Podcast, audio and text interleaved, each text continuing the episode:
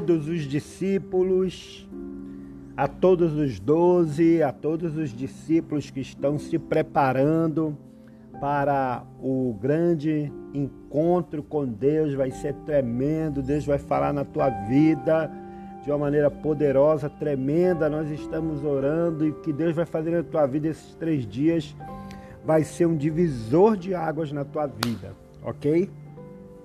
Mas hoje eu quero trazer uma palavra para toda a igreja, uma palavra para todo o povo de Deus, que se encontra no livro de Números, no capítulo 11 e no versículo 1 em diante, ok?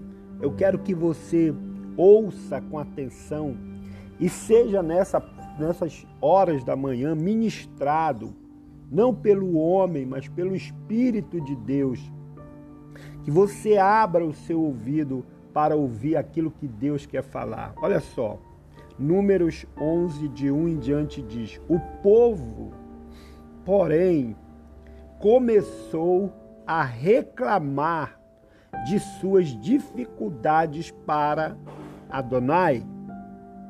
Quando ele os ouviu, a sua ira acendeu-se e irrompeu contra eles o fogo de Adonai e consumiu os arredores do acampamento. É isso mesmo que você está ouvindo.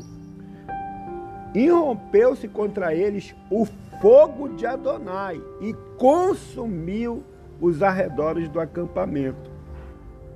Versículo 2: Então o povo clamou a Moisés, e Moisés orou a Adonai.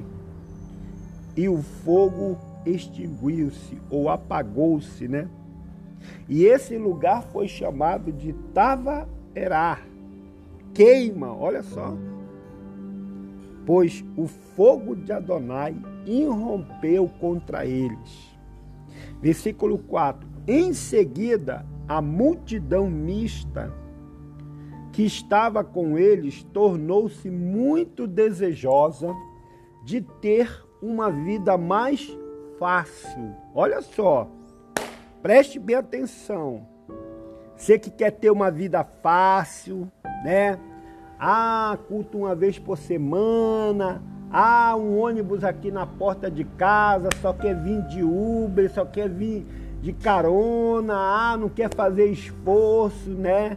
Não quer, não, não, quer ter uma vida fácil. Olha só o que, que diz o texto. Em seguida, a multidão que estava com eles tornou-se muito desejosa de ter uma vida mais fácil. Enquanto o povo de Israel, por sua vez, também voltou a choramingar. Olha só. Quer dizer, um grupo ali, né? Um grupo na congregação, um grupo no meio de Israel começou a falar que a sua vida era muito difícil. Ah, é muito difícil ter saído do Egito. Olha só o que, que diz aqui. Ó. E eles disseram: Ah, se tivéssemos carne para comer. Lembramos-nos dos peixes que comíamos no Egito, de graça, olha só.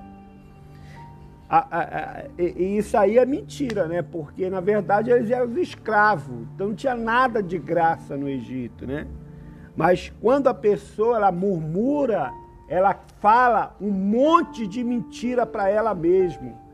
O diabo entra nela, Satanás entra nela, para ela contar mentira para ela mesma, para ela dizer que Deus é que está mentindo. Olha só, né? Ah, e a gente comia tudo de graça, mentira, que eles eram escravos. E os pepinos, os melões, os alhos, porões, as cebolas, o alho. Entretanto, agora estamos definhando, olha só como é que eles falam, estamos desfiando e não dispomos de nada para olhar, a não ser o maná. Olha só. Então, você observe aqui, gente, que aqui está o problema de todo o povo. Aqui está o problema de todo cristão. Qual é? Qual é, apóstolo, o problema de todo cristão? É, é esse espírito de derrota, é esse espírito de fracasso que invade a mente, que invade a alma da pessoa, que invade o espírito da pessoa, ao ponto da pessoa ela não conseguir avançar, dela somente querer murmurar dia após dia. Não pode acontecer nada na vida dela de dificuldade.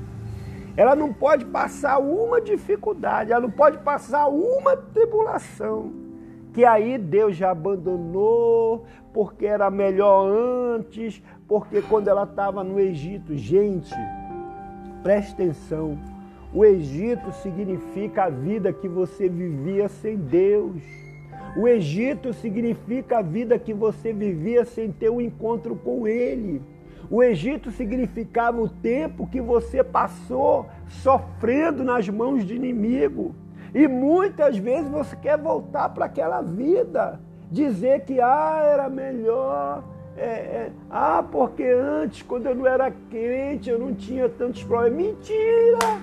É igual o povo de Israel falando as mentiras aqui, rapaz dizendo: ah, porque olha lá no Egito era tudo de graça. Tudo de graça ao que? Ao preço deles serem o quê? Escravos de Faraó, ao preço deles é, é, serem humilhados, deles serem tratados como como, como escravos, como relé, né, como a pior parte da sociedade, como imundo, como, como os egípcios tratavam ele, que nem convidavam eles para a casa deles. Era assim que eles diziam que era tudo de graça lá. Quer dizer, era humilhado, né? não podiam servir a Deus, não podiam adorar a Deus, não tinham liberdade, mas eles estão dizendo que era tudo de graça. E é assim, por quê? Porque o, o, o, o mal, Satanás, ele entra na vida da pessoa para que a pessoa diga é, é para que o Satanás bote na cabeça dela, coloque o pensamento de que a vida dela é, é, era muito melhor sem Jesus. Era muito melhor quando ela não estava na igreja, ou quando ela não estava trabalhando na, na presença de Deus, quando ela não tinha uma cela, quando ela não fazia as coisas para Deus. Olha, meu irmão, minha irmã, preste bem atenção. Essa parte da sua vida você tem que passar. Você não pode ficar voltando nessa mesma fase. Ficar reclamando, ah, porque. Não, gente, você tem que pular isso. Você tem que passar essa fase. Sabe o que é isso? Isso é o espírito chamado espírito da derrota, espírito do desânimo, espírito da incredulidade, espírito da falta de fé.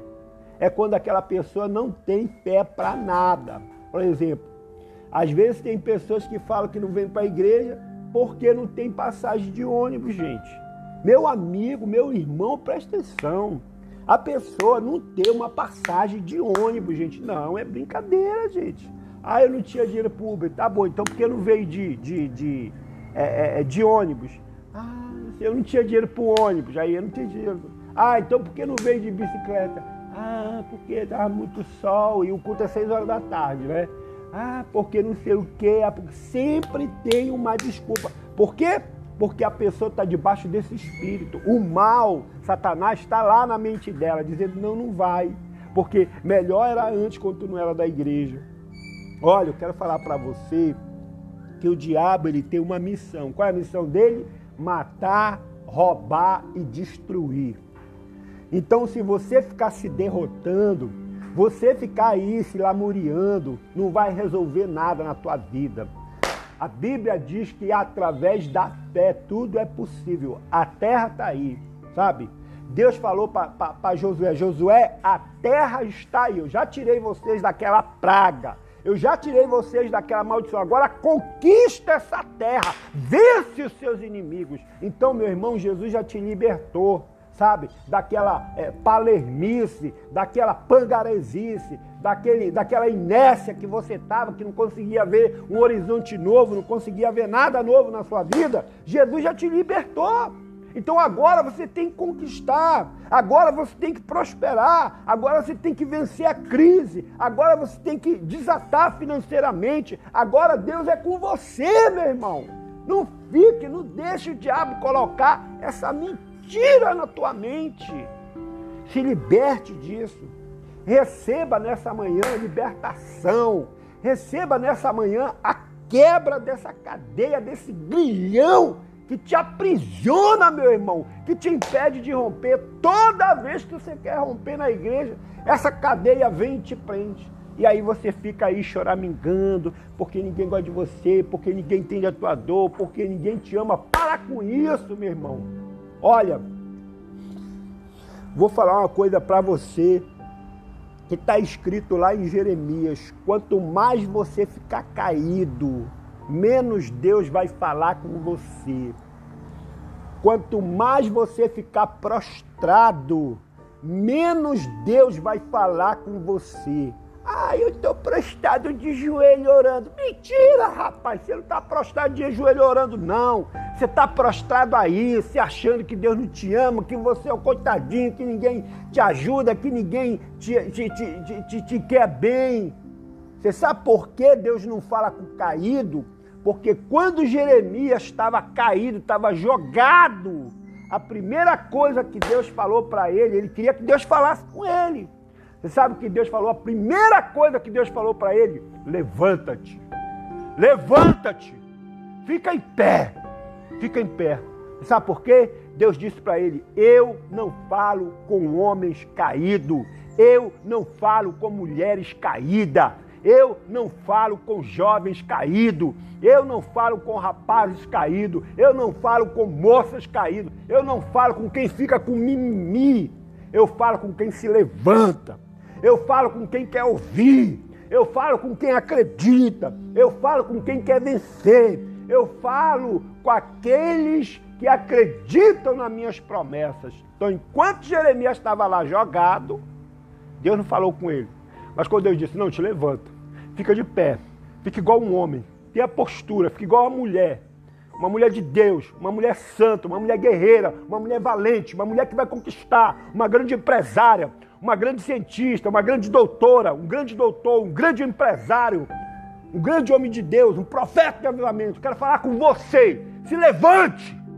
É isso que Deus fala e é isso que Deus quer fazer comigo e Deus quer fazer com você. Então, meu irmão, você quer vencer? Olha, meu conselho para você hoje, sexta-feira 10, se levante dessa situação que você está. Porque Deus, Deus não vai falar com você caído. Deus não vai te levantar de, desse jeito aí. Você todo cheio de mimimi, todo cheio de mamamá, cheio de mamomó. Se levante, porque Deus fala com homens em pé. Levanta-te e eu falarei contigo. É assim que está escrito.